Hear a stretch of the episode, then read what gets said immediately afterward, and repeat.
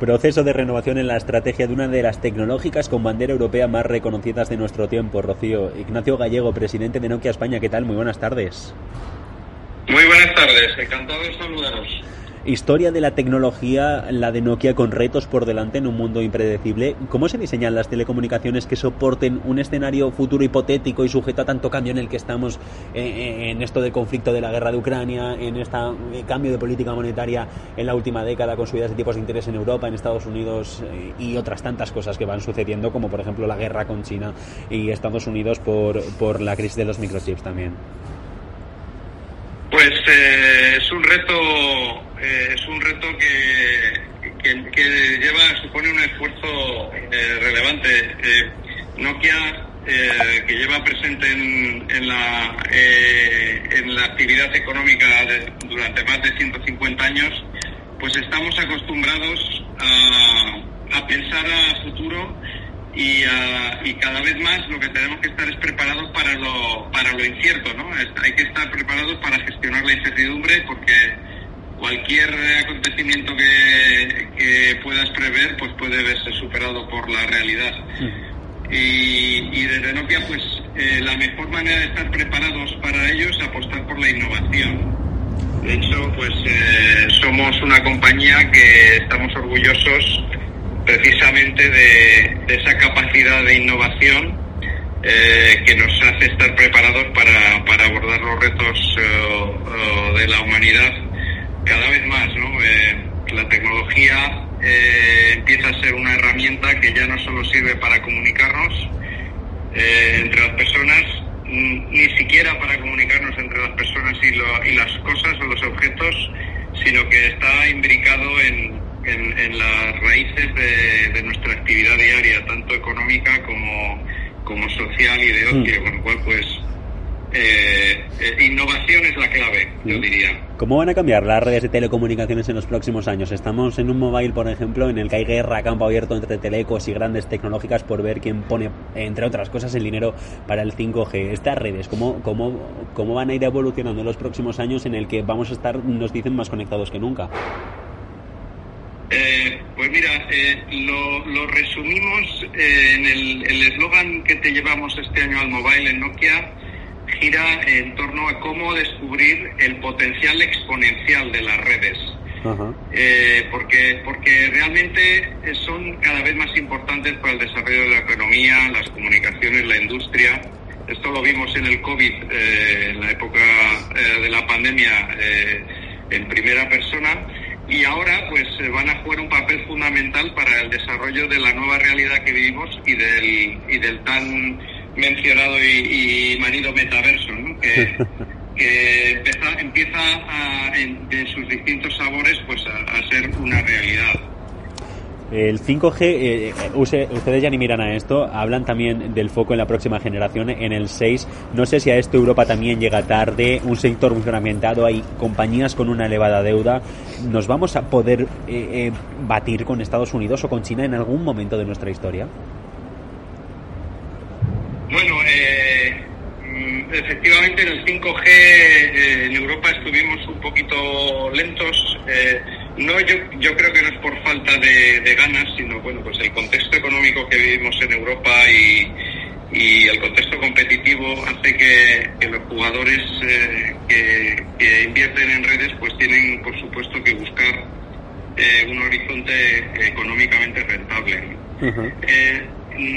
Eh, de todas maneras, el 5G y, su, y su evolución hacia el futuro es una es una actividad permanente. Eh, en el mundo de las, eh, de las telecomunicaciones, eh, pues trabajamos a 10 años vista, pensando en, las demandas de, nuestros clientes y de la sociedad, en las redes que desplegamos y empezamos a colaborar como en el ecosistema tecnológico, pues los distintos fabricantes, los operadores, incluso desarrolladores e integradores en, a la vez que definimos estas necesidades, pues estandarizar la forma en que vamos a abordar esos retos, ¿no? Y los distintos organismos de estandarización y, por supuesto, pues eh, eso hay que hacerlo con tiempo. Eh, estamos en plena fase de despliegue del 5G y, pues tenemos eh, nuevas versiones estándar que, eh, que va trayendo nuevas capacidades al 5G, que se traducirán en, lo que venimos llamando el 5G avanzado. Y será pues eh, la evolución hacia el 6G que ocurrirá en algún momento al final de esta década y en la que por supuesto pues tenemos que estar ya pensando porque las redes que desplegamos hoy tienen que seguir funcionando cuando llegue ese momento. Redes que también cuestan dinero. Eh, eh, ¿Cómo se financia? Es una de las grandes preguntas. Fondos europeos que dicen que es la esperanza aquí en el viejo continente, pero no sé si así también lo ven ustedes. Pues hombre, eh, nosotros creemos en la colaboración público-privada que ha demostrado tener un efecto multiplicador en, el impacto que, que la tecnología genera en la economía y en la sociedad eh, los fondos europeos eh, son una herramienta muy potente que nos hemos dado en Europa para, para recuperar parte del, terreno perdido en, estos primeros pasos del 5G. Eh, lo hicimos muy bien en España con aquellos pilotos que, en los que estuvimos eh, probando distintos casos de uso. y hoy empezamos a ver ya que, que, hay importantes cantidades de dinero público que están llegando en forma de, de programas, eh, los programas únicos que tenemos en España en concreto, para, para poder abordar la, la agenda digital que nos hemos que nos hemos dado en Europa. ¿no? Eh, ¿Y cómo Sí, diga, diga. No, no, eh, adelante, no, seguimos. me preguntaba cómo ha cambiado la competencia desde que Estados Unidos, por ejemplo, empezara a vetar la contratación de empresas como Huawei en el despliegue de las redes móviles para el 5G. No sé si aparte de Estados Unidos hay algunos países que han sido más explícitos en este veto y que ha eh, puesto un antecedente sobre lo que puede pasar con otras compañías si no se cumplen ciertas normas. Hombre, qué duda cabe que esta, esta iniciativa que salió fundamentalmente de Estados Unidos, pero que ha ido cogiendo fuerza, en, otros países del mundo occidental, eh, pues eh, tiene, tiene un impacto en el mercado. Nosotros, Nokia como compañía, perdón. Sí, sí, diga, diga.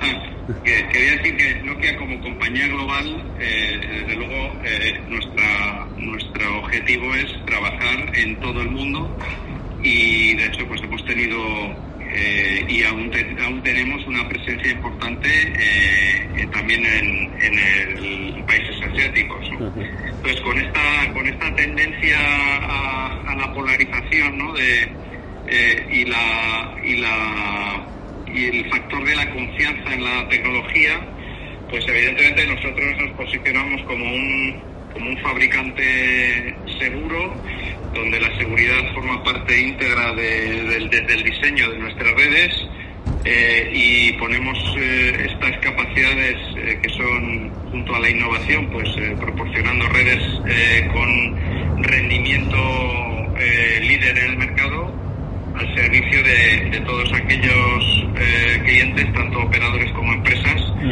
que ven en Nokia un, compañero de viaje fiable y seguro para, para poner en sus manos pues eh, eh, las comunicaciones o los procesos productivos de, sus empresas. Y bueno, pues efectivamente esto genera oportunidades para Nokia en algunas áreas geográficas. Sí donde la cuestión de confianza pues es más relevante y bueno pues tiene también su contrapartida porque en otras partes del mundo pues también eh, eh, sobre todo en Asia pues también pues eh, tenemos más dificultades para, para, para operar allí como contrapartida a esa polarización que existe en, el mundo. Precisamente vamos a poner el foco en Asia, en la guerra de los microchips entre Estados Unidos y China. Corea del Sur, Taiwán están a la cabeza de la fabricación, trabajan en los 5 nanómetros, la previsión es llegar a 4 y a 3. Eh, ¿De qué medidas requiere Nokia los semiconductores para tener operativas sus líneas de trabajo?